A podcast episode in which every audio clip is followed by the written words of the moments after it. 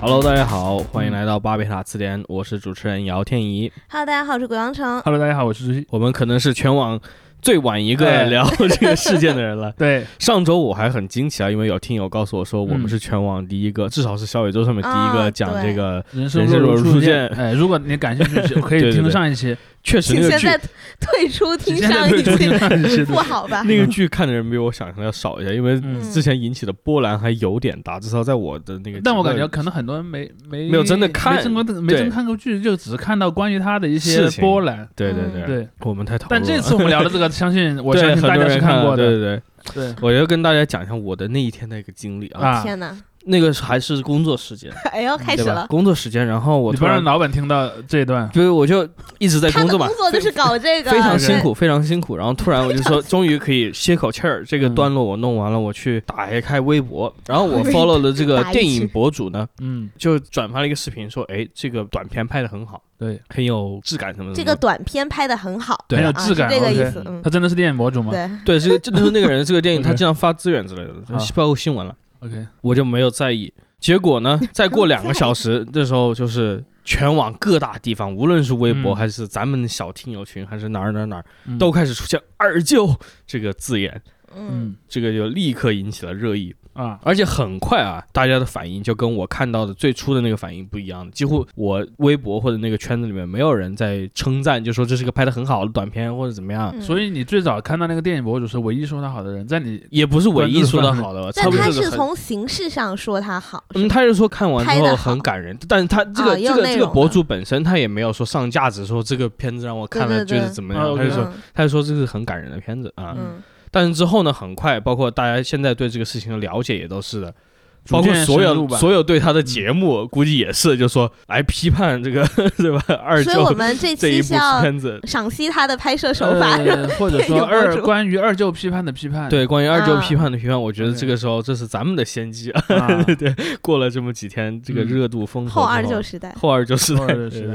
对对因为确实也很有意思啊。嗯这个片子我开始看到网上转发，我就确实真没当回事儿，因为时不时的人家经常转发一下这个纪录片、那个纪录片，无论是嗯什么主题的，所以这种片子我就不会点进去看嘛。我也是过了好几天之后，我就想，哎，还是咱们作为一个网络现象的分析播客，还是主要是因为聊这一周聊吧没有选 题了，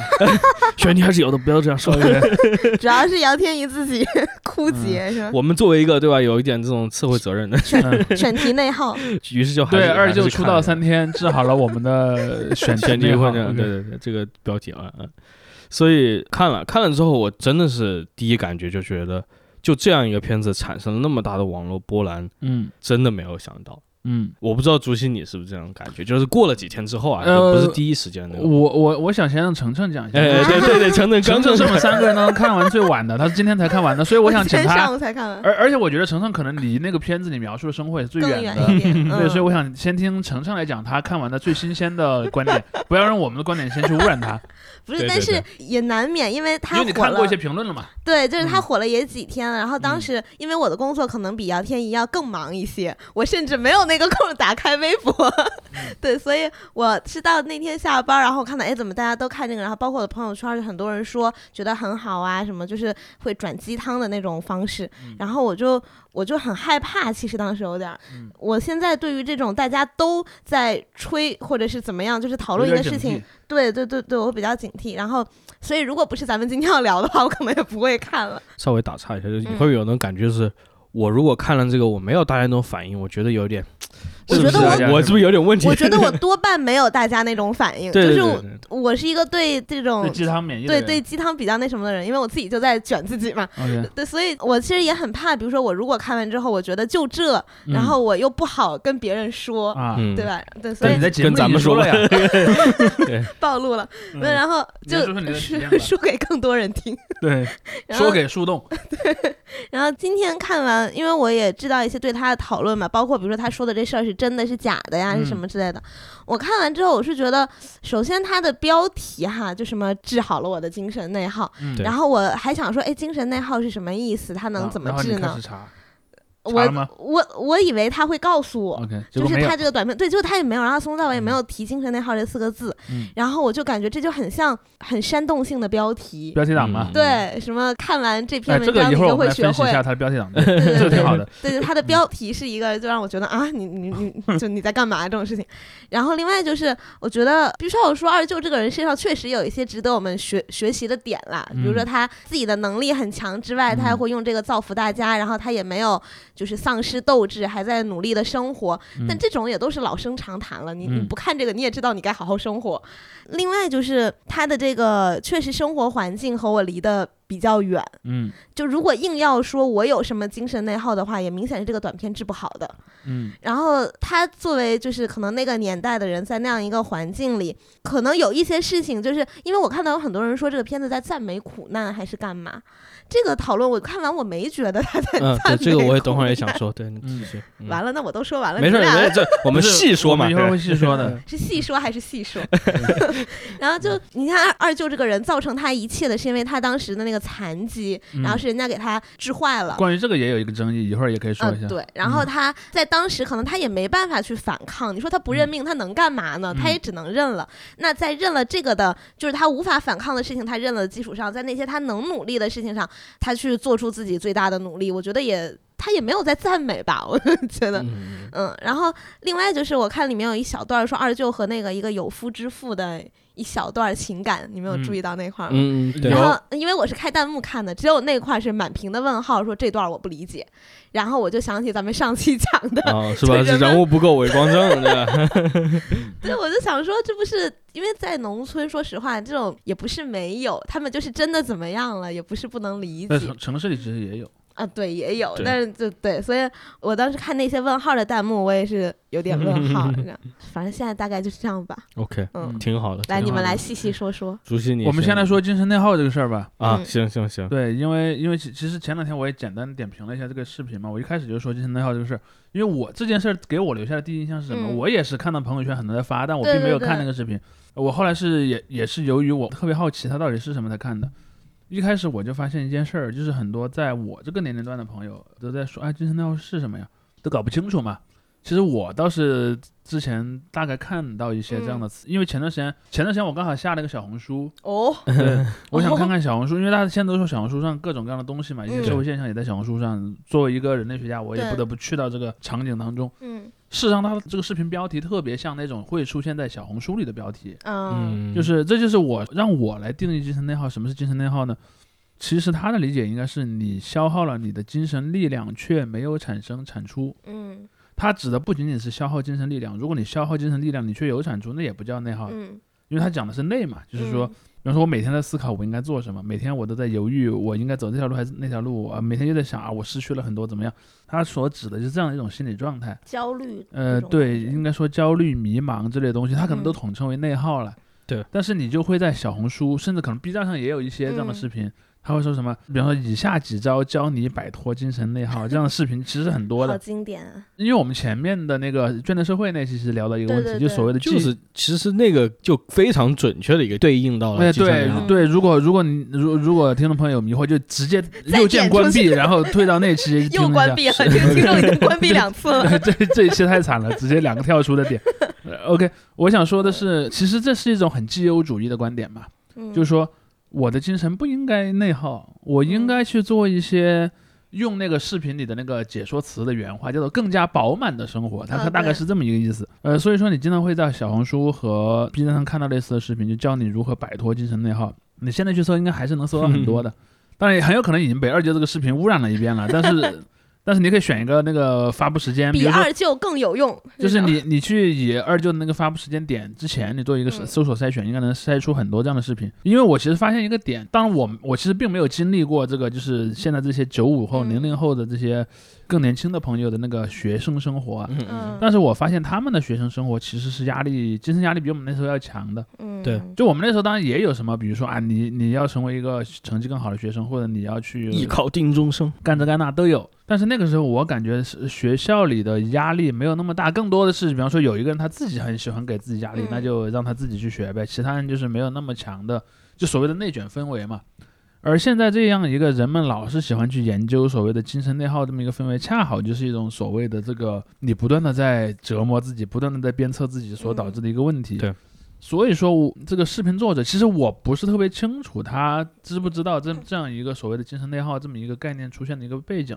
但他很显然是有一点儿那种大家都知道，在所谓的新媒体时代，嗯，标题是个很重要的东西。他可能先把视频做完了之后呢，他可能想，哎，我要套一个什么样对的对对，嗯，热门的关键词，尤其是在 B 站，对，怎么样，然后去去做好这些视频，他可能套了这么一个东西上去。而就像程程刚才说的，你看他整个的内容是没有讲到什么是精神内耗，以及嗯我是怎么摆脱精神内耗的。嗯你能看到和他相关的唯唯一一点就是整个片子的末尾，嗯，升华的部呃，分，升华了一 下，说什么？哎呀，你看二舅他都这样了，对吧？嗯然后他还过得很很勇敢。而我呢，我上过大学，我在大城市工作，对对然后对我有四更肢多的健机全，会有更多的什么机会，的难道我不应嗯该更那个什么吗？你看他是的一个逻辑是什么？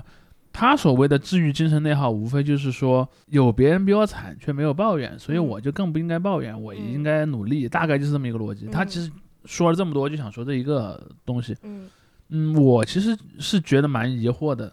就是说，我相信有很多人看到这个视频会觉得感动，但是他们的那个所谓的内耗被治愈吗？我是打个巨大的问号的。嗯就是比如说，可能也也许有人真的看完这个视频觉得，哎呀，我真的这个人太让我感动了，这个是很正常的。但是如果有人说看完这个视频，哎呀，我应该好好奋斗了，我相信这种是很少的。嗯，而且我一直有个观点，就这种所谓的励志视频嗯，或者励志文章，就是以前所所谓的读者上的那种鸡汤文嘛，对对对，这个很知音或者很呃，读对，者那知种心读者的文那章，种鸡汤文，它的它的效用是很短的，嗯就是你看完一篇鸡汤，可能你吃了你这个视频中只有十一分钟，你还有接下来的一周要 上班呃，呢，嗯我就觉得过不了一周，可能一个工作两日，天， 一个工作日可能啊都一是天就都开个是会就撑 OK 不了满的，就是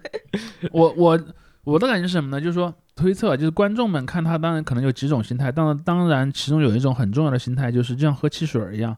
我嗯要的是那个二氧化碳的气泡嗯在我嘴里炸裂的那个感觉，嗯，而我喝进去了多少热量，或者喝进去了多少其他的什么营养物质，其实是一个附、嗯附加的作用，不是我主要想追求的。我觉得这是它的一个东西，就是说标题是和内容是关联度非常低的，嗯嗯。嗯，这是我的第一个感觉。我想说的就是回应一下刚才程程说那个苦难的这一点，包括竹溪你也点到了嘛，就是他最后有这样一个升华的一个 moment，但整个通篇就像我说的，我是没有感觉到他是有那种苦难教育的，因为在我的这个印象里，何谓苦难教育？就真的就是小时候别人说什么苦不苦，想想长红军长征两万五，这就是苦难教育。嗯，忆苦就是思甜那对种对对，老呃那个以前有些书的那些散文家、杂文家还写，就老红军到你们主课题上 在 吃，跟你嗯们讲这些事情，然后说你们这些吃红米学饭学学生养尊处优，懂个屁的苦难，对吧？就嗯这这是也许是苦哎，难。我小时候真的真的有那种对对，教育我就的是说，我因为我那个时代已经基本上没有了嘛。嗯一方面就是那些人确实已经很老对了，嗯，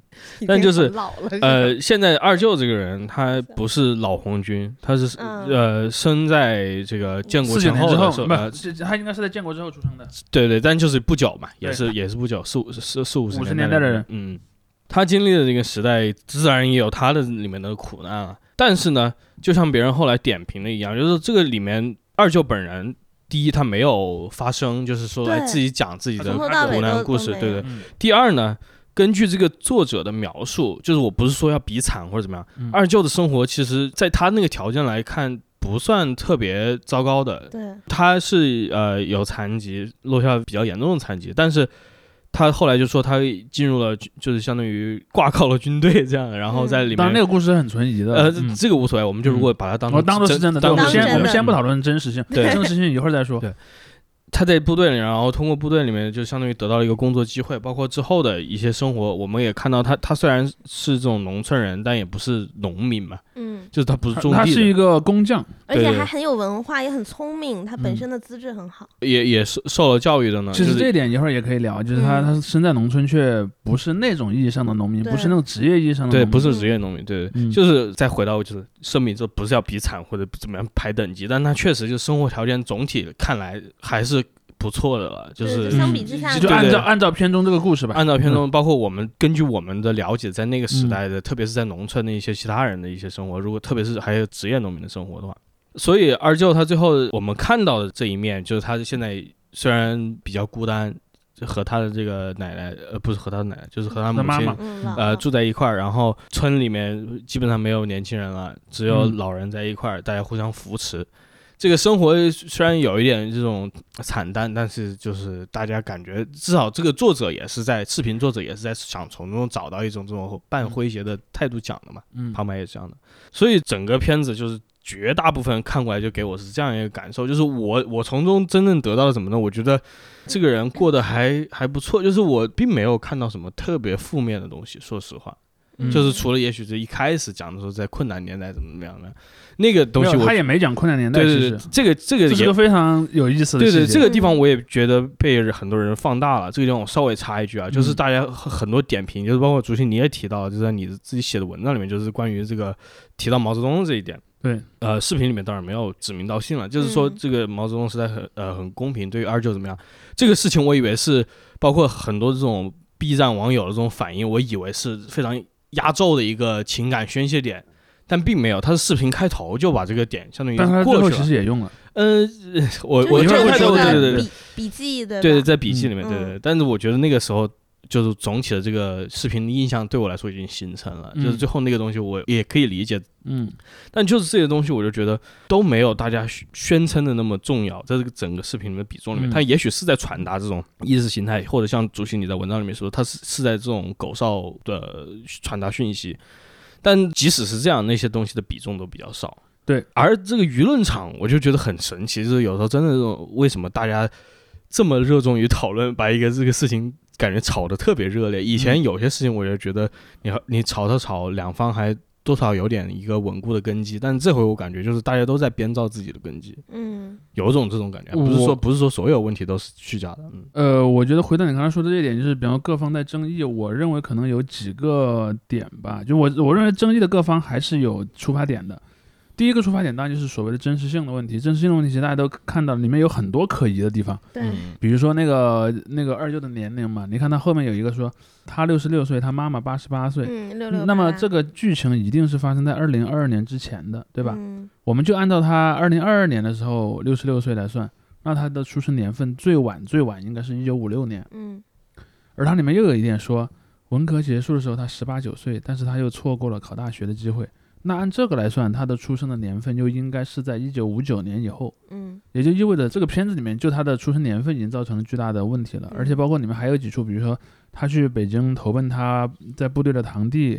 事实上堂兄这么远的关系是不足以让你成为所谓的军属，然后还能住在部嗯队里的，这个是非常可疑的。当然，他如果他是成成为了部队的一个，比方说那种所谓的呃 civilian 的那种雇员，就是没有军事嗯身份的雇员嘛，那个也许有可能啊。但是我觉得以军属身份去军队这个非常、嗯非常大的问号。当然这，呃四十年之后你也没有办法啊去嗯求证是不是真的。包括说里面那个给收养的女儿在城市里买房，有很多的从文字的安排和那个情节来讲，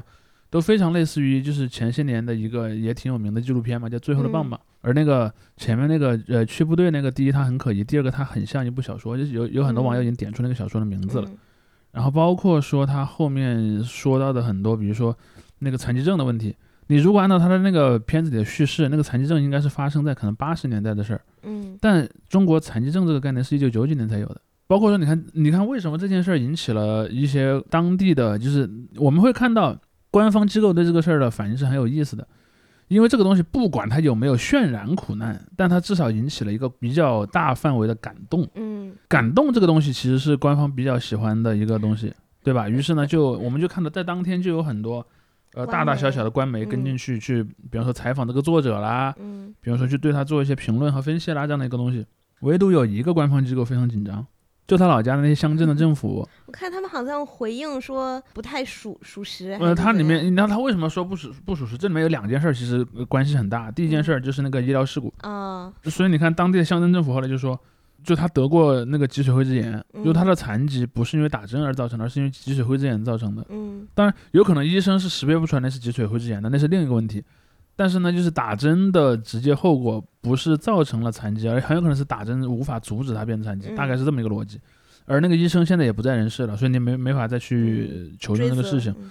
第二件事儿就是他们，就是我刚才已经讲到这个没办残疾证这个事情，这个事情其实问题很严重的，因为这个就涉及到中国在那个二零二一年已经宣布完成了这个就是全面脱贫的任务嘛。嗯在这样的一个大背景下，你说农村有一个残疾的孤寡老人，然后你却没有给他办残疾证，这个东西对地方政府是个非常巨大的呃那个那个业绩上的压力啊。所以他赶快出来说，残疾证早就办好了，而且他们每个月还有多少钱的那个补助那个嗯那个补贴。嗯因为这里面是这样的，可能对于那个作者来讲，他提到这些点只是他那个视频里面去渲染这个氛围的一个嗯背景，但对于当地的乡镇干部来说，这可能决定了你的职业生涯还能不能继续 下去。尤其是这个视频有了几千万点击，然后甚至嗯最中央、最中央的这些大的官媒都已经下场的时候，那些地方上的干部一定是会受到巨大压力的。比如 说，万一市里面或者甚至省里面领导一看到这个视频说怎么回事啊，这个村里面没给老年人办那个残疾证，没给他们发那个补贴吗？他马上就要丢官。皮都绷紧了。对，所以这是一个非常有意思的细节，就是说，而且我觉得那个乡镇那边的回应有一个细节很有意思，他说视频作者其实不是他外甥，视频作者的老婆是他外甥女。哦，你哎知道那为个什么外甥是对，为什么那个乡镇政府要强调这一点呢？他就要强调的是，如果他不是他的外甥，而是他的呃外甥女婿的话，嗯，就意味着他小时候是没跟这个二舅一起长大的，对吧？都是听他说的。对，那就意味着你这个东西整个的真实性就要打个大问号了。所以你看，嗯、那些乡镇政府其实也是很聪明的，他非常清楚的知道我怎么戳到你的那个整个叙事的那个盔甲上面最薄弱的点，然后进而质疑你整个的真、真实性。所以包括我们也会看到说，在那个事儿之后，这个就是这个作者也一直在强调，也回来哎，了我不希望大家去打搅二舅。其实这个事情也让很多网友就开始觉得，你是不是在藏着你掖着？是不是在藏此地无着银什 么？嗯对对对，当然那那是另一回事。因为我一直有个观点，就是说，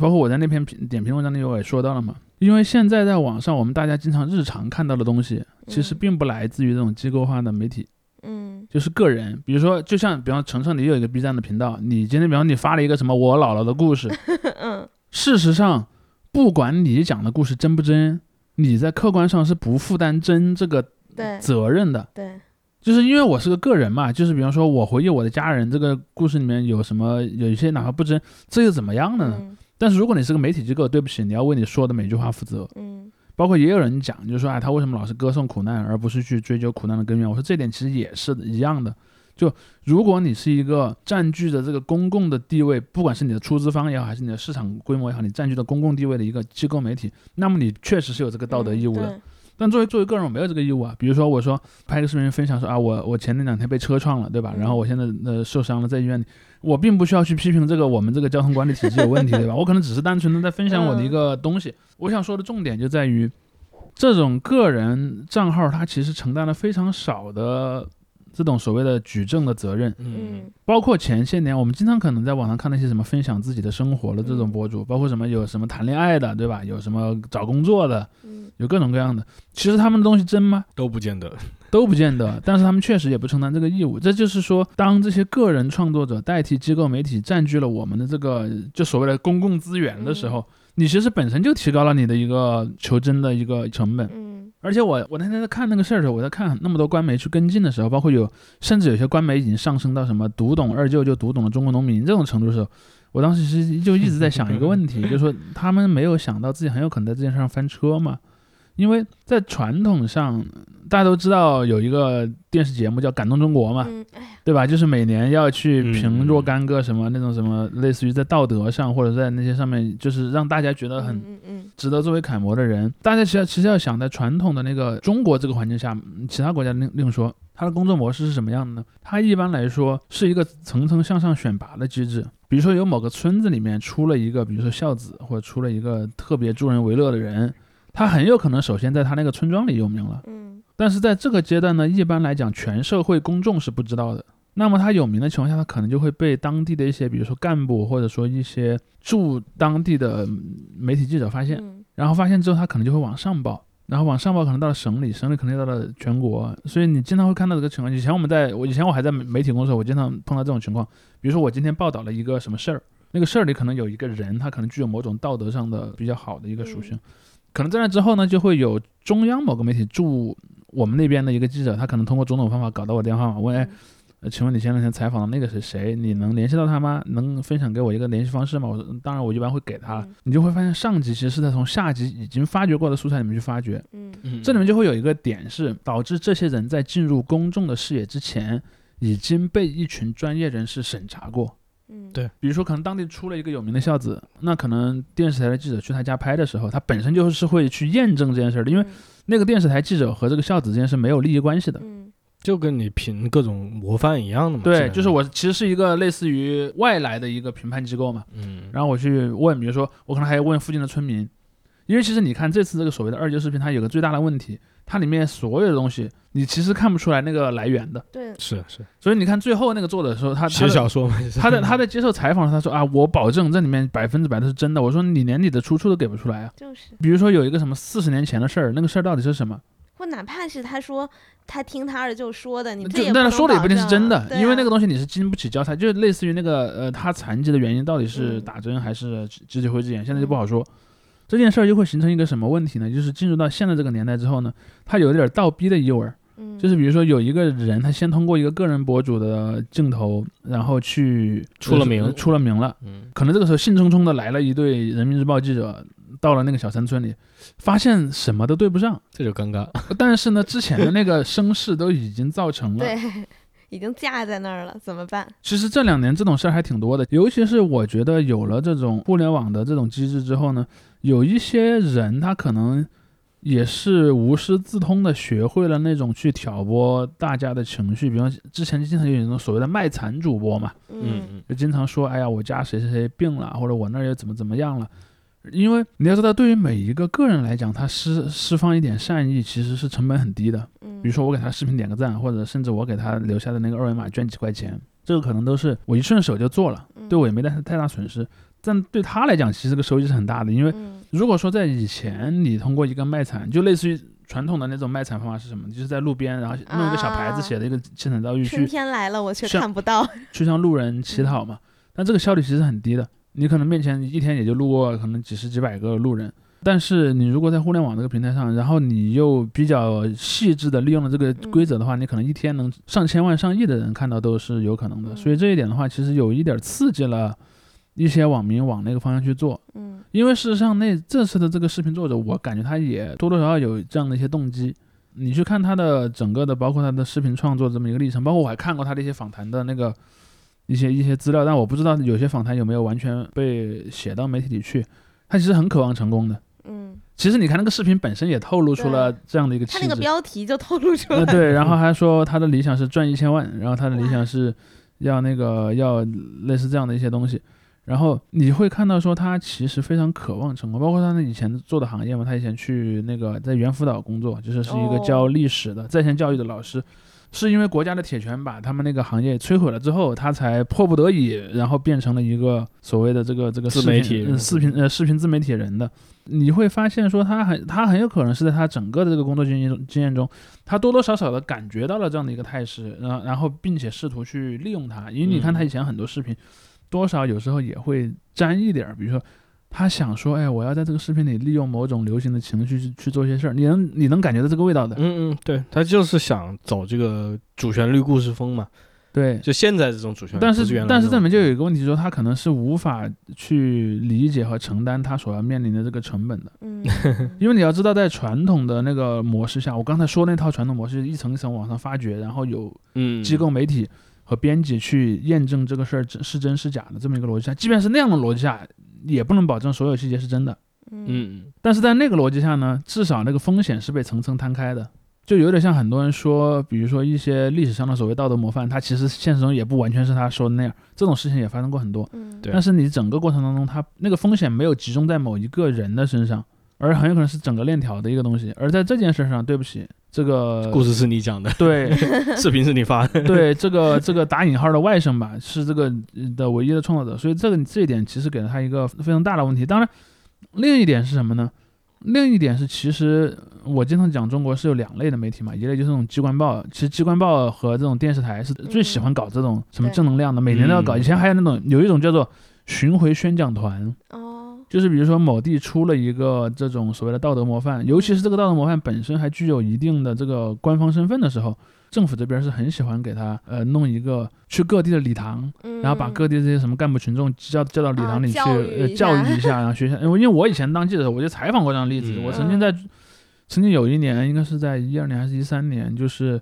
在珠江边上有一个有一个武警干部，然后有一个游客。他在自拍的时候呢，他是倒退的自拍嘛，不小心那个脚缠上那个江边的那个铁链了，就掉到江里啊去了。然后呢，就有一个那个武警武警的一个警官从旁嗯边过呢，就跳下水去把他救了，他自己却因此牺牲了嘛。啊，然后这个事儿，呃，出来之后不久，因为我们先是作为报社，我们是第一时间就报了嘛。后后来包括说部队上，包括省里，甚至我像我我感觉好像最后还上报到中央了吧，就是就变成了一个这种呃道德模范了嘛，相当于。然后包括他们单位后来也就，比方说请他家属啊，包括他生前的那些战友啊，就是经常会去 嗯，嗯巡回宣讲这个故事。啊，你看它的传统的生产模式是这样的，嗯而当然你会发现另一种就是，比如说像这种市场化的报纸，它不太热衷于这种故事，就类似于什么那些都市报啊那些，他会自己杂去志发掘，对，自己去找。呃，而且但而且他们其实是不太喜欢去讲这种就是比较完美或者说比较就是类似于一个雕像那样的故事，他们对其实更喜欢去寻找这种人身上的坚韧，呃或者或者说说他那个做复的杂好 的东西，对，做的好事，他这种道德模范并没有说那么高，就是他不一定说真的去救是了的什么人，他也许确实像二舅这样，你要说他就是后面的生活还有很多伟平，大好像很也没平有凡，对对对，总但体是来说嗯是对，呃，但是我发现一个很有意思的点是什么呢？就是当进入到现在现在咱们这个就是呃人人都可以在网上发视频这个年代之后呢，反而这些网友自发制作的视频更像那种机关报做出来 的东西，就是那个人是一个带有某种光光环环的人物，然后包括说你看。他为什么片尾一定要引用一个语录？嗯，我觉得他是有一点要给他往高了抬是的的是的东西。当然，这一点其实我我回应一下前面那个天怡说的，我讲的那点，我说这个是在吹口哨，为什么呢？其实我看了一下他以前的视频，他就多多少少有这样的一些倾向了，所以说他在这个视频里面这么做整是个人的不意外的。比方他，我说这个片子里面有三个细节，它嗯其实是有一个类似于狗哨的意味。第一点是什么呢？就是那个呃，他说改革开放好，但是他也好，他好什么呢？二舅说，因为他公平。还他妈是公平，你看这句话，它很值得玩味的。第一，它回避了提到毛的名字；嗯第二呢，你看当一个人说 A 好，但是 B 也好的时候，他一般想说什么呢？嗯他一般其实是想说 A 没有那么好，嗯因为他当说第二个东西也好的时候，他其实是想说后面的东西是比前面的东西要更好的。还有比较在里面，对，然后而且他说他公平，但我不知道后来弹幕有没有被清啊。但是我在我在当天下午看的时候，他公平这句话出现的时候，你就会看到弹幕里面有大量的这个公平或者是一些在暗示嗯的东西出来。嗯，嗯嗯这是第一个点。第二个点是什么呢？他说：“你看二舅的那个残了，躺在了床上，他不知道去哪儿搞到了一本《赤脚医生手册》，嗯看了一年呢，却没有治好自己。因为你这个东西是不是病嘛？残疾，嗯你这个是残疾而不是病，所以是治不好的。这里面其实很暧昧，暧昧的地方在于，事实上，嗯，他是没有治好自己的。嗯这点他因为他他他他圆不过来嘛，但是他又给似乎在给你传达一个赤脚医生这个概念，而且当赤脚医生这个概念和后来的什么他公平啊，或者嗯或者后来另外一些语录相结合的时候，你其实会发现赤脚医生这个词不是一个孤立的词。赤脚医生一般会和什么乡村教师这种概念，就是说民办教师嘛，这些嗯概念结合在一起。他强调什么？他强调的是人民公社制度。哦三面红旗，对，人民公社制度是什么样一个东西呢？就是说，在农村里的人民公社，他经常讲一每个人有什么义义工、义农、义兵，然后嗯义学，意思就是说，人民公社里面要包括一切你所应该有的职能。嗯于是你就会经常看到有一种 argument 说，当毛建立了呃那个人民公社体系之后，他其实对中国农民的境遇有了很大的改善。为什么呢？因为他给农村带来了以前从来没有过的教育和医疗，这是一种常见的 narrative，一种叙事，或者说至少在一群人当中嗯是一个叙事。但事实上，这个东西的效用是非常可疑的。嗯甚至于说，就连这个人，他其实他有一点想要往那个方向试探，但他确实试探不了，因为他作为赤脚医生，确实是治不好自己的。嗯，你去看，它里面还有一个镜头，就是那个对他翻在了翻那书，个《赤脚医生手册》，你会你会去看《赤脚医生手册》的页面的开头，不是你怎么治病，嗯而是最高指示。嗯就是赤脚医生这个工种本身是极具意识形态色彩，而不仅仅是一个工作职能的。嗯，而且事实上，很多赤脚医生他也是不具备什么所谓的医疗行医资格呃行医资格，格的，他可能是这样的，比如说我们这个村里有一个比较年轻的村民，他可能之前呃上过初中，上过高中，他识字，他也学过一些科学知识，然后呢，他知道几种简单的西药怎么用，比如说什么普瑞西痛啊，嗯比如什么青霉素啊，然后呢，他就成了这个村庄里的赤脚医生。然后呢，比如村民碰到什么啊事儿了，就去找他，他呢就会从外面的药房里面买一些，注意不是免费发的，而是买的，买的一些药物在他那儿。比如说今天有个村民他可能感冒了，他去给他打一针青霉素，类似这样的一个东西。而这个东西其实一直存在到这个人民公社体系的结束。然后在这样的一个体系里面，它其实是在暗示说，就他公平这个话，往往也是和这些什么赤脚医生、这些民办教师，或者说这些呃社队企业这些概念去联系在一起的。它其实整个是在暗示这么一个逻辑。嗯，而且他最后你看啊，全片的末尾说不怕牺牲，排除万难，然后对对去对争取胜利。呃，因为我有一个朋友，那天也在跟跟我，也是我们一个听众朋友，然后那天在跟我聊说，他说我觉得这个就是简单，是应该是你想太多了吧？我说并不是，嗯因为那句话不是随便出现在一个什么场景的。那句话，第一，它的原始出处是什么？嗯它的原始出处是毛泽东在一九四五年中共七大的闭幕会上的发言。你去看那个发言，发言里面提到了一个典故，叫做愚公移山。嗯所以你看，为什么以前我们的那个小，我不知道现在小学课本里有没有啊，但以前是有的，就是有一个你一定要背那个愚公移山的故事这，我们也背过，因为这是毛泽东在七大闭幕会上讲过的故事，所以你要把这个故事背下来哦。子子孙孙无穷尽。然后他要讲的是什么？他他在讲这个故事的意思是说，我们要和国民党右派斗争到底。你就看他那个话，原本原本这个话前面是有一个前缀的，叫做“使先锋队觉悟，不怕牺牲，排除万难，去争取胜利”。然后同后面还有说什么要让群众要同情我们，要跟随我们一起去做这个斗争之类的。就这句话说的这个场景，就是一个嗯革命斗争，啊革命斗争的场景，而且还有一点，还有一点非常重要，中共七大是确立毛泽东思想作为党的指导思想的那届党代会。对，这也就是为什么一一个一句一九四五年讲的话，在一九六几年的时候是非常重要嗯的，因为一九六几年后来我们大家都知道，从解放军报开始就有了那个语录嘛，嗯就是每天报纸上要登一条毛主席语录，然后这个语录后来又被集成了一个小册子，对就是所谓红宝书，每个人要去背红宝书。所嗯所以以说说嗯红书对呃我刚才想说小红，对，事实上，嗯当然那时候应该不用“小红书”这个词，大但是红但书是红对，书但是对会用“红宝书”这个对词。嗯就是我想指出的一个重点是，那句话原本被说的语境，比方说我称它为语境 A，然后呢，那个二舅学习并把这个话抄到本儿上的语境，我称为语境 B。语境 B 大概是发生在六十年代以后的，尤其是六六年以后的。嗯而这个打引号的外甥引用它呢，我称为语境 C，也是今天。嗯，这句话是同样一句话，但是在三个语境下，它其实是有完全不同的意义的。嗯这个地方我想插一句，就是。嗯之所以就是我刚才为什么我觉得这个狗哨其实最终感觉效用不太强，一个原因就在这里。最后这个笔记语本境太高了，呃，也不是高了，就是这个语记笔记本，就像你在文章里面也提到，这是一个这种意识形态教育的一个成果，对，它的这种所谓的真心，或者是你的这种不，呃，我我信知道仰你在的里意面思，的我知这道你，个我就嗯我我要我要稍微回应一下你说的这点。你说的这点，其实在我来之前我就已经想过了，就是说，因为大部分的观众其实是呃不熟悉语境二的，对对就语境 B 的，我知道你是，对我觉得语境 C 是一个很语境它 C 的是个很重另外要一的个东西，对就是我反而认为它效果很好。它效果是什么呢？它效果好就好在会认同这套话语的人基本上都认同。当然，这群人本身在总人群人里里的占比可能是不高的，但是他在那个人群内，比如说就像前面那个，他刷他公平，然后那些啊他公平他公平，然后这种人，就那些人看了都很激动。嗯，然后同样的那批人到了这儿看到这句话的时候，比方说当那个解说词说这句的时候，你会看到弹幕里也有很多人在复述这句话，嗯这就是我说的狗哨的意义，就是因为狗哨的意义就在于那个高频声音是只有一部分的人才听得见的，而那一部分人是非常乐于去响应这个东西的，但他们可能没有想到的点是说。二舅到底是一种什么样的心情记下了这句话？对你看二舅在这个视频里是没有讲的。比如说，我是因为有一句话我背不住，我我把它在本上记一下呢，还是说我自己因为真的很从发自内心的认同这句话，而我把这个话记在了我的嗯本上呢？因为那毕竟是几十年前的事儿，嗯他到底是为什么做的，他其实没有讲。更何况，比如说六十年代背语录的人，知道这句话在四十年代的语境吗？其实也是不一定的，因为我们会知道，在六十年代之后的语录，它有一点儿有一点儿那个逊尼派的意味，有一点儿伊斯兰教的意味，就是说，它很多语录其实是从一个长的文章里抽了一句出来。对。然后呢，它很有可能它后来被用的那个。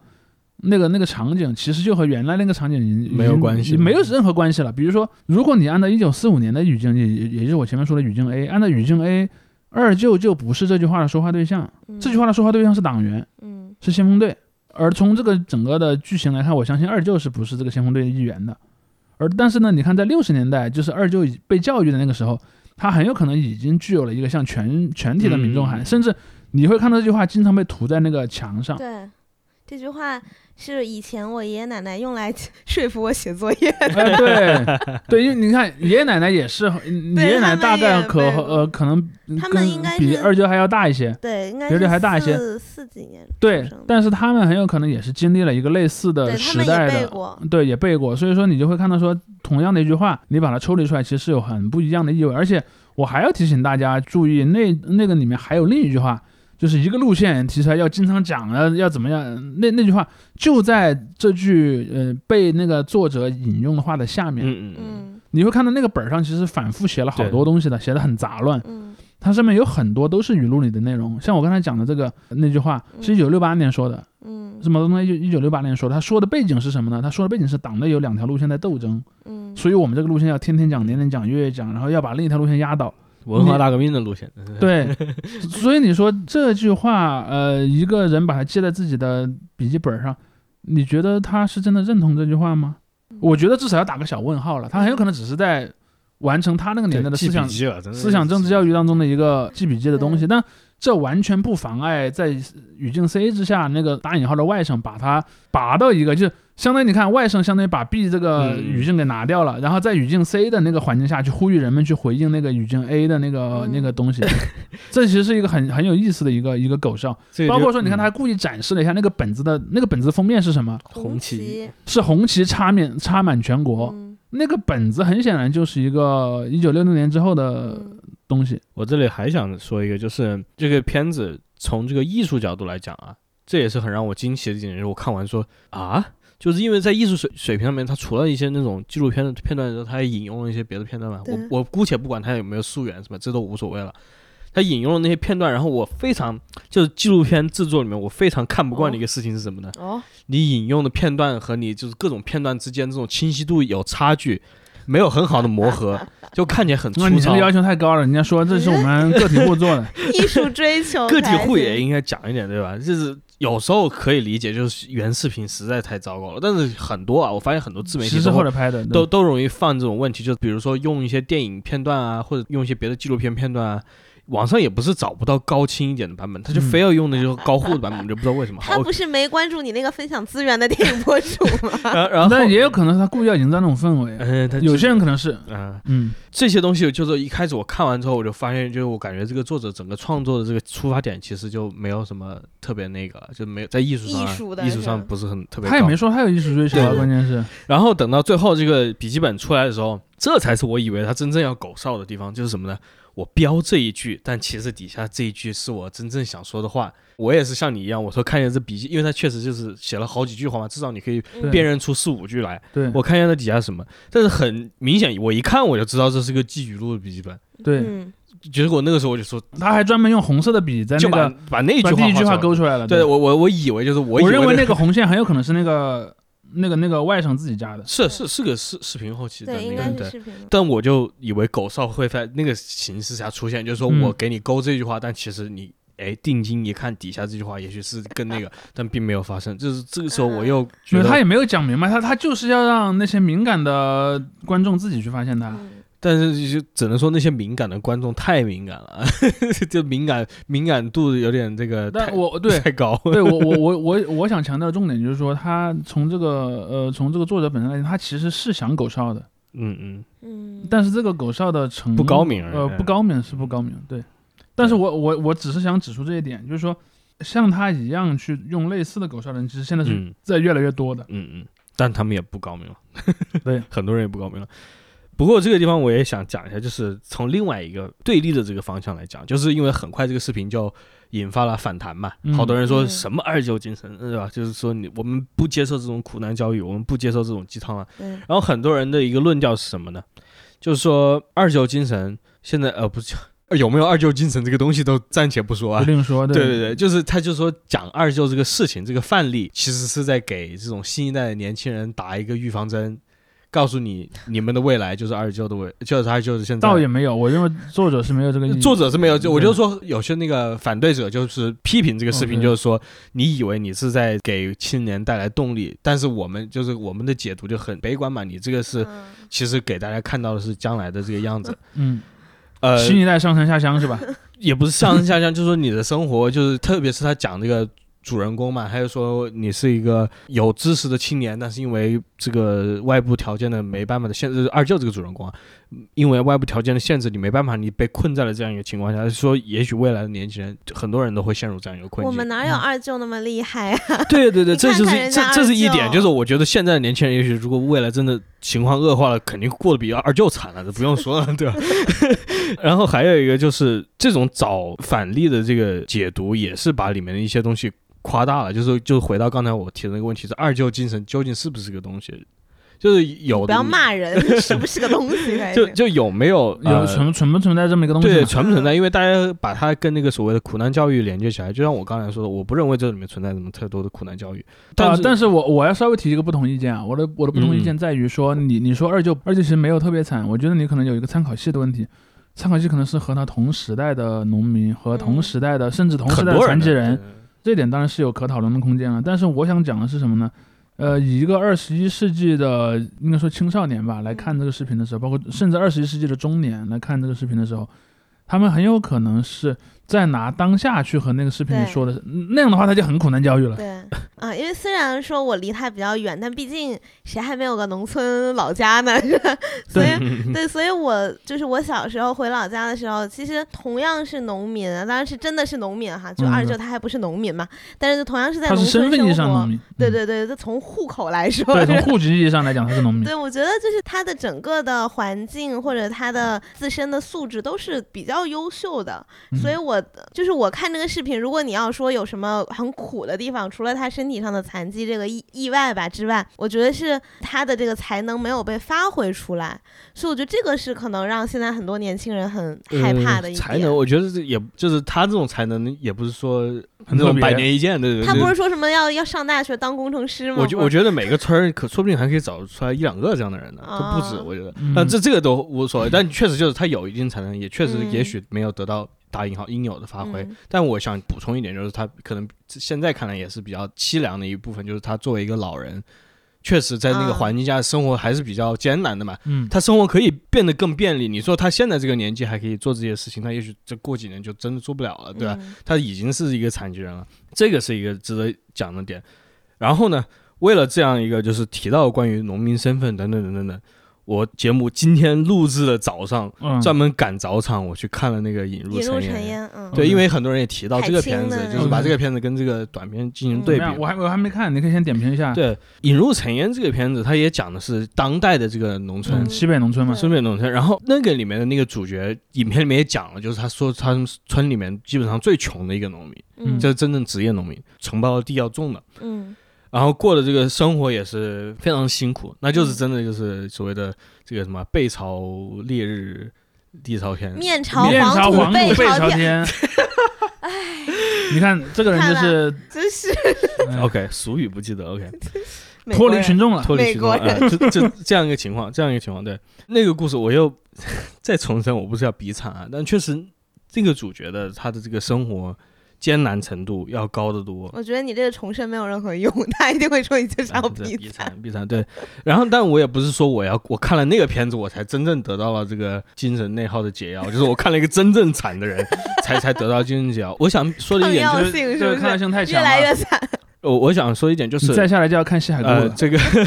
引入尘烟，其实里面很多非常负面的东西，就是说你会嗯看到这个太惨了，就是它里面这个角色还是被塑造成这样的一个打引号的老实人的形象，嗯，而且还是他的很多苦难不能完全归咎于就是其他人，很多是就是来自于自然界的这种嗯东西，对，就是真的你就是没办法的。嗯对没办法，你说这个农民遭遇这种事情就很悲凉，嗯，就这种负面的东西，我觉得对我来说啊，个人纯纯粹个人就是会产生一种反馈，就是什么，就是人在那种极端负面的情况下，在那种情况下怎么样去继续生活。 嗯，嗯影片里面也没有给出一个特别确切的答案。说实话，就是因为无论是通过习惯啊，通过他人还是怎么样，就是人生活下去，你这时候你是进入了一个自我拷问，然后这里面就涉及到两个问题：第一，我有没有进入那个状态？我有没有到达那样一个负面的程度？嗯显然是没有的。嗯很难有，对于很多人来说。然后另外一个就是我到达那个负面程度很大，所以这个是对我来说，如果真的要有苦难教育的话，这是苦难教育给我的一个、这里的一个形成。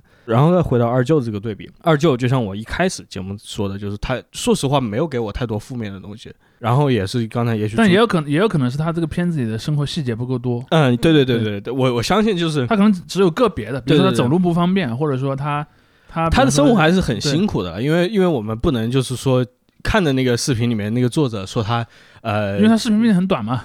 对对，跑来跑去，天天给人修这修那，感觉是不是还挺清闲的样子？那其实说不定很艰难，人家他还要照顾自己的老母亲嘛。他嗯说还天天带着老母亲到处去，而且他腿脚还不方便。对对逼对，他妈妈锻炼， 对对这种事情，而而且而且逼还不是就是纯粹为了身体健康，因为他妈妈之前想自杀嘛，嗯，是啊这就这些东西还是也确实是比较黑暗的，就是比较艰难的一嗯个事事情。我们也不是说要忽视这些东西了。所以就是视频里面没有把全貌呈现出来，当然他也没有责任去呈现这个嗯全貌了。但总的来说，就像我刚最早说的，这个观感给我来说就不够嗯苦，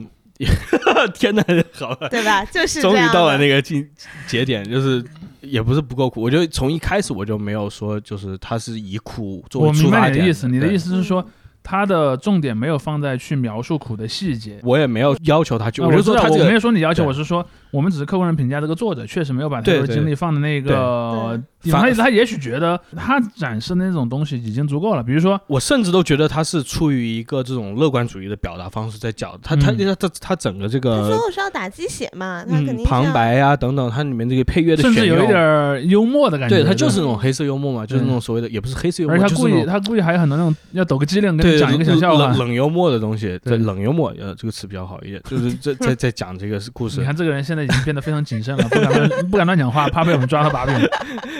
所以他的出发点就跟我觉得很多人理解的不一样，我我也不知道为什么大家一眼看到这个就是苦难教育就一上来眼鉴了。定为苦难教育，对，也许是确实就是大家很多人过得很舒服吧。我感觉看是一眼后 面有些官媒拿这个说，好像我但官媒也没有我们都应该说呃，有哎像二的舅有这的样官媒哦其实很多评论，但是那评论其实很多都写的很差的，但是大概意思就是说，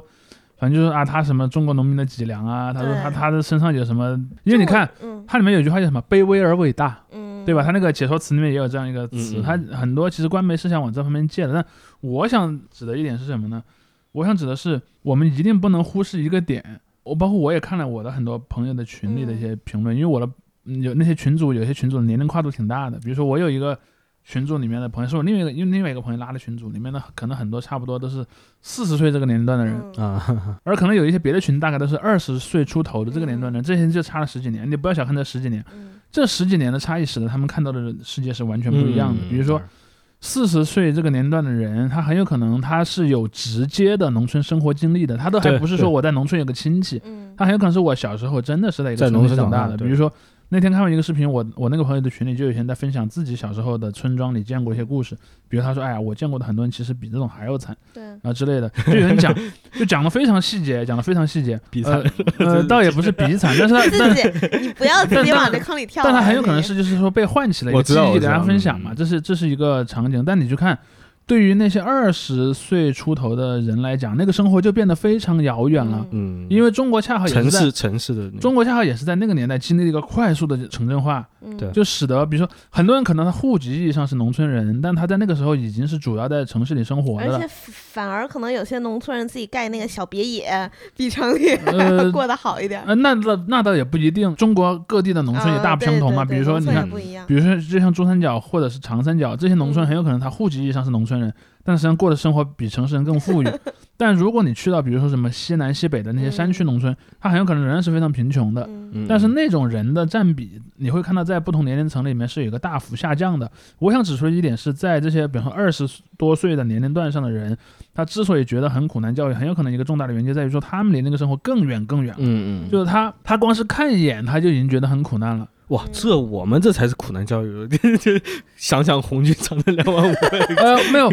我想指出那也太的，酷了我我想指出的点是，去讲红军长征两万五这种事儿已经 嗯已经很少了，对这是第一。第二就是说，教材上的这些忆苦思甜教育已经变得有一点戏剧化了，就是就像我们之前有期节目里对讲过，就是所谓的象征性的。戏谑性的武力，就有一些武力是什么呢？他一拳挥过去，你知道，比方说雷神的一锤子打过去是嗯不会说真的把人打骨折了，嗯而可能就是一个画面效果，然后人飞出去了一下而已。我想指的是，飞出去了一下而已。呃，对，就是哎好就比恐方比方一个人可能飞了几十米，我知道落你的落在地你上这也个没有受伤。你什么煮皮带吃吃嗯对草鞋这些东西变成符号化了嘛？对，就是煮皮带，呃，还有煮野草，然后什么在那个挑这个扁担去那个老乡家里面去那个，要呃鸡蛋，呃，对，然后或者是什么把被子剪了半条，嗯跟别的战友分，类似这样的，或者是在雪山雪山上把最后的一口炒米留给战友这样的故事，它已经过于的戏剧化了，就就是让人无法嗯共情。但是呢，你去展示一个贫困的农村，比方农村里没有干净的水，农村里面的那个，比方说都是老年人，找不到一些那种公共活呃活动的地方，或者说嗯那个村庄里看起来脏脏的，嗯或者说那个各种各样的问题，或者说那你看那些他呃们的他们的家庭也都破碎了，这样的故事，它多多少少是就他们是站在这些更年轻的一代，我称之为叫做城市青少年，嗯，这些呃农村生活的故事是站在这些城市青少年可以共情的边缘。嗯就以我自己为圆心，比如说你先有一个故事是什么啊？一个大学生毕业找不到工作，然后在大城市里，在那个地下室里那个呃喝矿泉水儿，不是喝矿泉水都喝不起了，喝自来水。然后这个故事可能对他来讲共情度是最强的嗯，因为他觉得自己和那个故事里的角色很像。嗯嗯可能再远一点是什么？比方城市里的失业的什么中年人，他觉得我虽然现在不是那样人，但我未来搞不好我是那样的人，他也会有一种共情。再往外远，比方说可能就是什么农村啊这样的，就他有一个逐渐递进的嗯共情射程。而现在的这种农村生活，可能是对于很多城市青年来讲，他的共情射程的边缘。再往外，可能就是什么呃战争年代的故事，嗯嗯，嗯那种东西就是因为已经太过遥远而不像真的了。对，所以是说他这次刚刚好也是他这卡在了这么一个射程的边界，会使得很多人产生一种想象，至少是嗯嗯，包括尤其是在什么呢？尤其在中国这种城乡二元的体制下，农村本身就是一种苦难的象征。嗯嗯对，包括我看，我昨天还在看孙立平老师的一篇文章，他有一个细节，我也一直想说这个细节，一直没有找到机会说，就是说你去看以前在中国很多北方地区的方言里面，尤其西北地区的方言里面，一定是这样的。华北和东北我不太确定了，就农民的自称是什么？受苦人。你去看很多什么陕北的革命民歌里面也会用这样的一个词，就是什么红军来了，我们受苦人就有了希望了。就他把自己的人生就定义为受苦、受折磨。嗯嗯。嗯包括我还看过当年的一部现在已经看不到了的一个一个讲那其实这是引入尘烟里面也这样讲，讲文化大革命的一个一个电视剧，那个电视剧里面，因为那个电视剧里面当年有一个情节让我非常的感动，也不能叫感动，或者说嗯就是受产生了触动呃受触动吧。就是里面有一个情节，就是就是北京来的一群知青被流放到了陕北的一个特别穷的山村里，然后呢，那些知青一开始也是有点游手好闲，他们也不喜欢做农活，说句实话，农活做农活很苦的。嗯然后呢，他们就在村里天天混。然后那个村呢，又是特别穷那种村，降水很少，一年可能下不了几场雨，然后哦土地非常的贫瘠，这种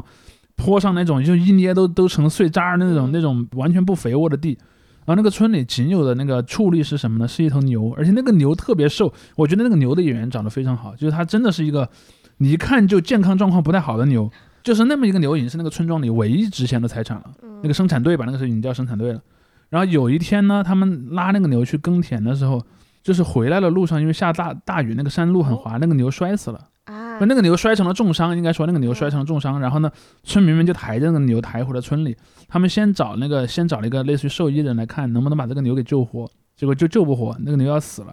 然后最后那就有那个村里的几个干部就商量怎么办，然后就有一个人说，要不我们把那个牛杀了吧，把它杀了。第一，它因为它现在受重伤也很痛苦嘛。第二呢，我们可能还能把什么皮啊、肉啊这些东西分给村民。然后那个生产队的那个老队长，就是大家都知道那种嗯电视剧那种刻板印象的生产队长的队长，穿着个蓝色的上衣，头上包着一个头巾，然后留着个络腮胡，拿着一个烟袋锅的这种老的生产队长，就拿着刀，他拿着刀就跟那个牛说话嘛，就说牛啊牛，你你下辈子如果还是牛，请不要来我们陕北这种生产队，因为我们这儿太穷了，我们这儿就连给你足够的饲料都很成问题。嗯你就算要成为牛，你也请你去一个富饶一点儿的地方嗯，我们这儿真的不适合你。嗯然后就跟那个牛说了半天的话，嗯但即便这样，他最后还是下不了，还是下不了手。就最后他还是把那个刀扔下了，然后叫了另一个人来杀那个牛，就是类似这种东西。它其实就是那个年代那种苦难，这种苦难非常的、 非常的那个。引入尘烟里面也这对样的段落，对对，我想说的是这没种有东西。杀了，但就是对嗯，但是它里面，我我相信很有可能那个创作者是看过那部电视剧，也没有牛，是驴，啊呃而且也也不是受伤了，是但继续，对，我想说的，我想说的是，嗯，为什么这件事儿里面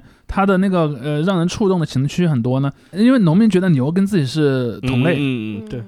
就是好像我杀掉了我的一个阶级兄弟那样子。嗯所以这一点其实是一个非常细节，而我认为，如果你再往现代来看，可能有一些人已经无法完全理解那个东西了，因为嗯本身现在就没有人再用那个牲畜去做农活了，很少很少，少了，很少，就可能有局部地方还有，但是基本上已经没有了。就甚至我相信，现在可能有一些农村反而可能是养一个牛，为了去营造一种氛围，而不是真的让它去耕地。农家乐，对，很有可能是那样的那。养牛也赚钱了。呃，不，你说那种是养肉牛嘛，呃，或者养奶牛，我说的是那种耕牛，就是现在其实基本上没有人在用，没有人在用耕牛了。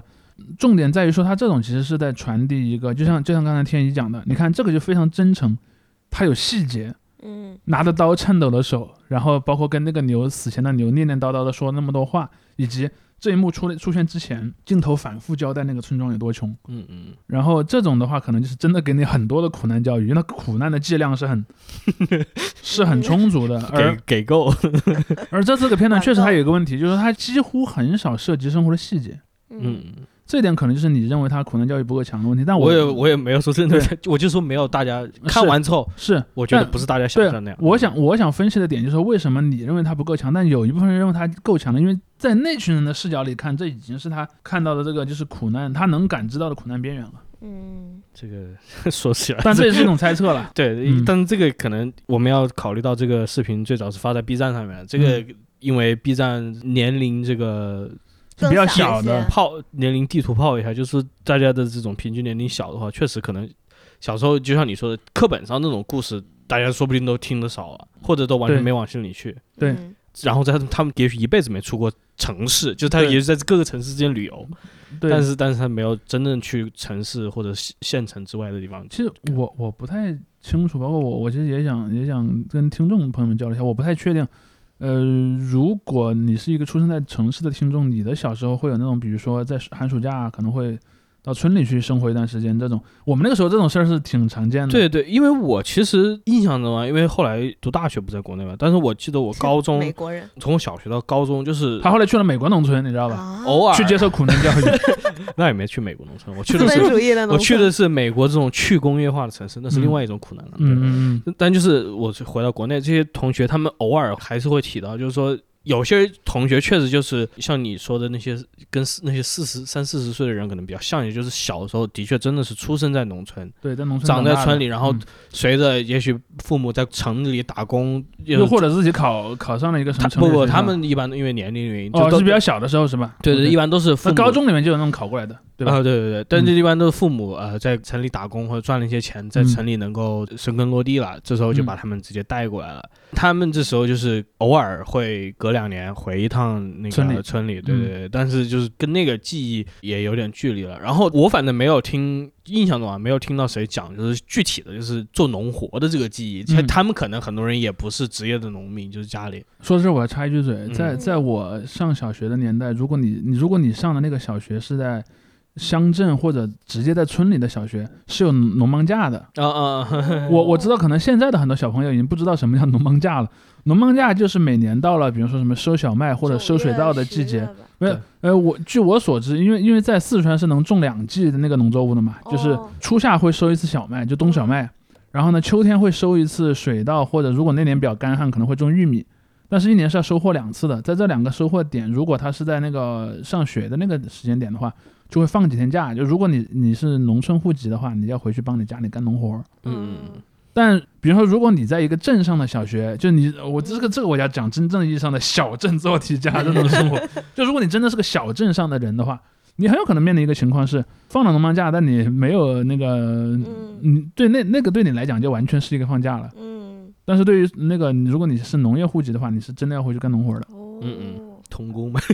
呃，对，其实其实如果果如果你按现在的工作伦但理他来不讲是有问雇题的。佣制啊，他你帮你家看里干活对哪叫雇 佣呢？这奴隶制的跟那个你帮自己妈妈算什么奴隶呢？对，但是但是在那个孝顺大孝啊但是子，在那个那个时候就有，包括说我们上高中的时候，我们高中还是有那个劳动课嘛，劳动课就是会，嗯因为我们那个学校是有一个一个一个园圃的，那个园圃里种的果树，然后比方说嗯每到那个劳动课，你就会到那个城城里园的圃小孩去劳动课做手工。对啊，对啊我我我我们我有们一其实个是劳在动县公城里司对对，我就说你我们是在县你就城跟里着但是啊我由就于是但是做由于那个但是由于那个园圃离我们那个学校可能也很近，因为在、嗯因为因为我们那个县城是沿着山坡建的嘛，然后那个就是你可能走路过去十几分钟就到了，到了那个时候你就会去，比如说。你轮到了给那个果树授粉，或者轮到了给它挑大粪，轮到了那个给它哇哦松土除草什么的，就会有的。它就会有这样。样的一个东西。其实我发现一个很有意思的事儿，就是到最后那个苗圃已经不再是追求产量的了，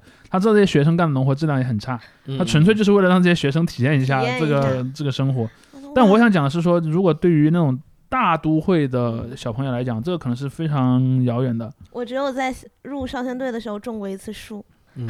我我也我也记得某年植树节，但是那些那植根本植是树节的强度就更低对，了。那那对根本不植树算节根的吧本强度就算更不低上了，嗯然后我说那个就有点像什么，后来有点变成像中，你知道中国古代那个什么，每年什么皇帝要祭天祭 地，皇帝会拿一个犁，然后假对装对去对耕两对下，对它又有点变得像那样的一个我感们的觉。劳动课是做软陶啦， 做手拉胚啊这种东西了，已经嗯。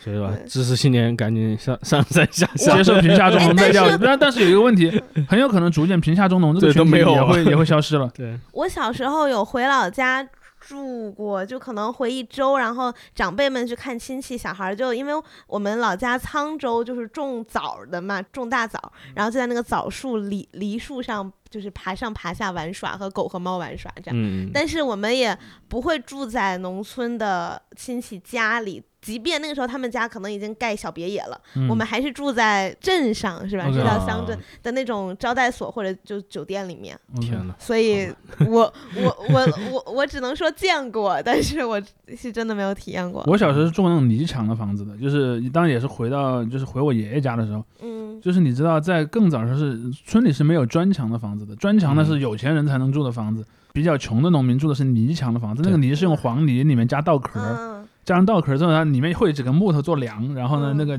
墙整个是呼上去，糊上去的，然后呢，那个顶上是用草的。我我是是引入成年里面又有啊，继续吧，对对，那个其实是一个非常普遍的那个东西，但那个我相信后来也没有了。包括说我，我相信到了九十年代以后，随着农民们都离开农村出去打工了之后，他们全都建小楼、小洋楼了。嗯，建完小洋楼之后呢，就是那种泥的房子就嗯，其实反而没有了，就手是艺失传了， 就是那种泥房子，其实呃对它其实是有手艺，就是夯对土，啊它其实是有一些专门的技巧的。非遗，后来那个东西就消失了，以至于说你现在如果回到那些农村里去，你经常会觉得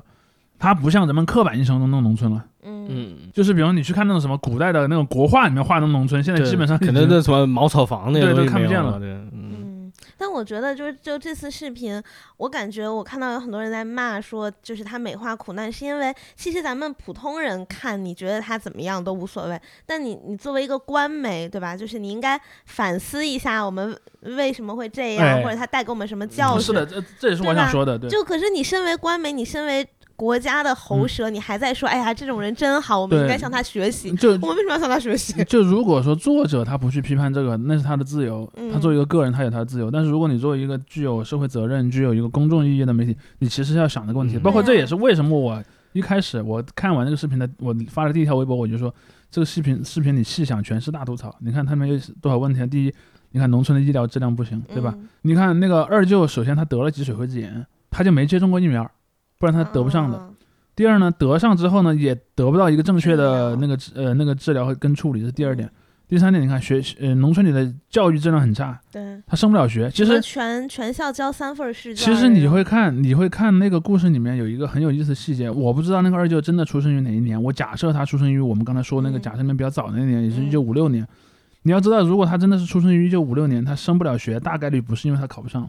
也不是因为他病了，而是因为那时候已经没有学上了。啊，就是后来那个高中啊、大学全都停办了嘛对。后来嗯你想嘛，城市里上上高中的那些孩子，全都被赶到村里当知青了，那你村里那就更上不了高中了。对，这又是一点。还有什么？他你看他讲现在，他讲现在经常讲的什么？哎，你看村里现在没有年轻人了，嗯然后说村里的那个什么，包括说那老年人过得也都很很孤独，各种问题。你细想，这些其实都是问题。对嗯当然，作者本身是把它当做鸡汤里的调料来使用的，嗯就是我没有想这个东西是不是背后有某种结构性的苦难，我只是想要用它来让我这个鸡汤的刺激性更强。但是官媒上来就说啊，那个什么，这是中国人的精神，这是什 么对啊，对就那个那个就有点儿稍微有点过分吧。这个就是个更大的问题，因为关于官媒的这些口径，其他的各种事件里面已经大家也讨论过了嘛。因为我们从很早就在说，就是经常从感动中国嘛，就那时候就开始说了，你看这些人过得这么惨，你现在把它拿出来当做这样一个模范，然或者后有些上一个什么上百人的管弦乐团就开始弄那种很煽情的背景对，乐，或 者说谁谁谁谁这种呃嗯非常悲惨的因公殉职，就是这本来都是可以避免的悲剧，就是这我哦我突然想到前两天在我自己公司内部，我们因为你到公司内部经常也会评选一些那个劳模奖是吧？也不能叫劳模，因为 公司是不用卷这个王词的，但是呃差不多这个意思就是，我甚至看我们公司内部的评选，因为我们其实是个私营企业嘛，嗯，但仍然会有那种就是那种呃感动中国式的对，他仍然会有那种比如感说动自己，某某某同事，嗯，他做了一个什么什么什么事儿，然后另一个同事在讲他的那个事迹的时候，就会把他说的非常的伟大。煽情，你知道吧？就特别嗯甘于奉献那种感觉。我其实就有点儿，梦回高中的呃，对，但但我我我的感慨在哪儿呢？我倒我倒也没有指责我同事做的不对的意思，我只是嗯说。把这个故事讲成那样儿，是一个可能对于很多中国的小朋友来讲，是一个就是由于你长期生活在这个环境里，你就嗯不自觉的会把故事往那个方向讲， 嗯就类似于说，比如说你的你同组的同事被表表彰了，然后部门的那个大领导要你分享一下那个你的想法，你的脑筋就自然自然就退回那个就已经有一个红旗话下的讲话的那话个，术对，给对，你就是套国旗下的讲话那种旗感杆儿觉了。讲话，最后，你这让我想到一个故事，就是别人的苦难教育给我的这个产生的效果，就是我小高中的时候吧，我记得是参加一个什么活动，当时活动开幕式就请了一个就是别人学校的一个同学，他们来就是说给大家讲一讲一讲咱们参加这个活动的这个心路嘛，他就说他的一个他的一个同学嗯，在悉心准备这个活动，哦，应该就是一个模拟联合国的东西了，嗯 OK，哦，已已他经在是他美国他人他他他在悉心准备这个，嗯，然后突然就是有一天洗澡的时候昏倒了，然后一我啊一惊了一查是那种先天性心脏病急性的白血病， ，OK，惊了白血病对， OK 然后就然后死掉了。啊，啊！后然后然后然 后他当时就讲 的这这个压力太大了声吧？声泪俱下的，对对，讲声泪俱下。后来我就我就觉得哇塞，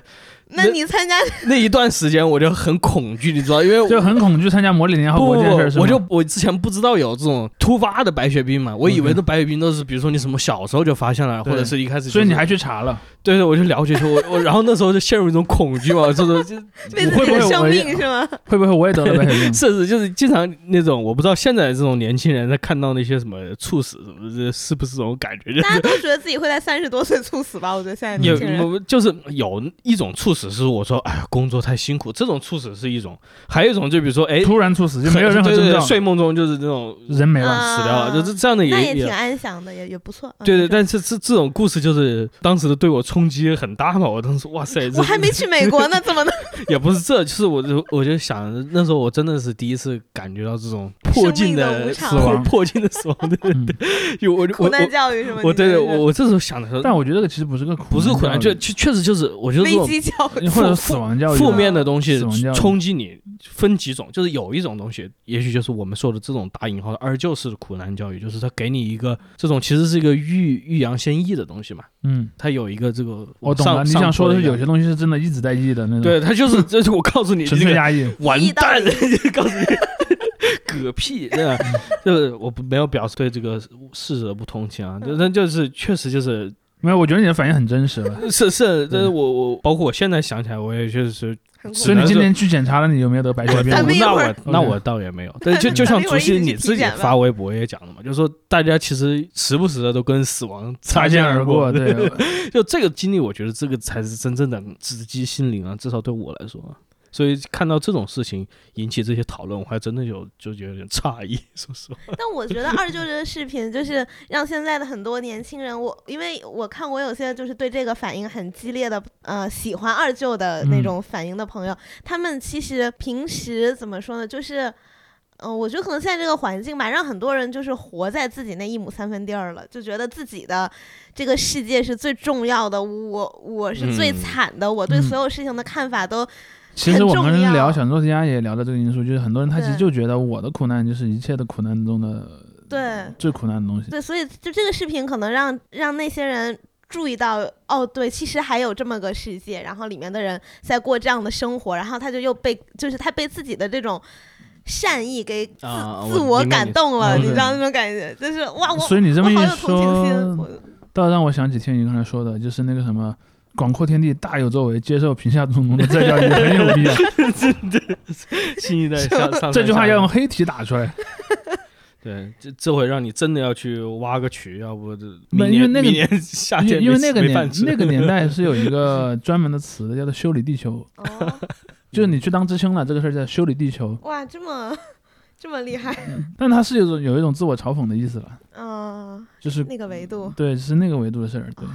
但我觉得，反正你看完二舅这个视频，你就是喝喝该喝的鸡汤就好了。就 反正大家不要太太太嗯，拿但这但当我回觉事儿啊得，了我觉得至少有一点是好的，就是如果真的能让一些人开始思考，比如说我们的农村，我们的嗯嗯嗯一些，比如说我们的那种养老政策，我们的包括残疾人政策，包括你很很多各方各面的问题，如果喝完这碗鸡汤之后，你还能想一想这些问题，我觉得还是有、嗯对对对有一定意义的。对对对，嗯，哎，看看人你家看我二们舅，最后也升华 了 对呀、咱最后就是是的，是的，是的这些我觉就过好得自己就像刚才说的嘛，确实视频里面他没有意图去拔高的东西，但我哎，但就熟悉你说的嘛，这是非常重要的，甚至有点黑暗的一些点呢，我们也确实值得关注嘛。嗯，对，一千个人有一千个哈利波特。哎， OK OK，那今天这期节目就到这里。好嗯，拜拜，再见。穿上大